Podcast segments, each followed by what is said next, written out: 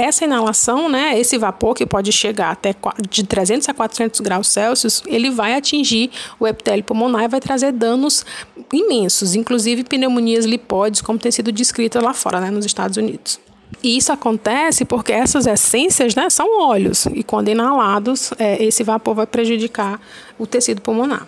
Como eu falei, é, esses vapores eles podem chegar a 400 graus e isso vai levar a uma combustão incompleta das substâncias, né? E aí vai haver liberação de carbonilas, que são altamente tóxicas para o organismo, e a inalação desses componentes pode gerar quadro de asmas severos, né? Fora outros, outras comorbidades respiratórias que algum paciente, aliás, que algum fumante possa vir a ter.